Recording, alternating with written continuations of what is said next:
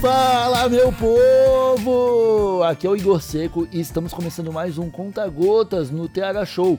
Colamos por aqui dessa vez para falar de mais uma genética consagrada no universo dos jardineiros de cannabis, que é a Durban Poison sativa, essa espécie que é muito famosa principalmente por causa do seu sabor. Quem vai explicar todos os detalhes pra gente é ele, o Pedro do arroba que é o representante brasileiro da Dutch Passion lá da Holanda. E aí, Pedro, tudo bom? Salve, salve, ouvintes do TH Show! Ervoafetivos e maconheiros em geral. Essa é uma variedade originária da África do Sul. Como o próprio nome já diz, é o veneno de Durban. Ela foi uma das primeiras variedades lançadas em 87 pela Dutch Passion, que você pode levar ela sem medo no outdoor e é uma para você ter uma ideia do que é, que é o sabor dessa planta, ela é uma das originárias da Girl Scout Cookies, de onde derivaram outras como a Sherbet e a mais famosa Gelato. Então é uma planta com um aroma cítrico, de limão, de cravo muito diferenciado.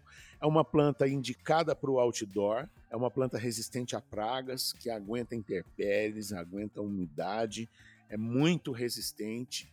Para o grower iniciante que quer fazer um cultivo indoor ou outdoor e quer ter uma sativa, quer experimentar o que é, que é o efeito de uma sativa pura, é resistente, é produtiva, é fácil de plantar e vai te dar uma flor com um aroma muito diferenciado. Se você quer uma planta com um perfil frutado, picante, com notas de anis, alcaçuz, limão e cravo, que cresce muito rápido e para uma sativa vai te dar uma colheita muito significativa, em torno de 9 a 10 semanas. É uma planta ideal.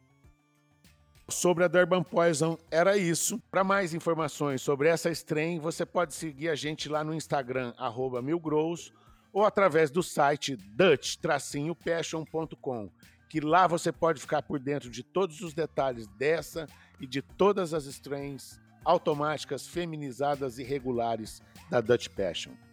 Não use semente meia boca. O Banguela será você.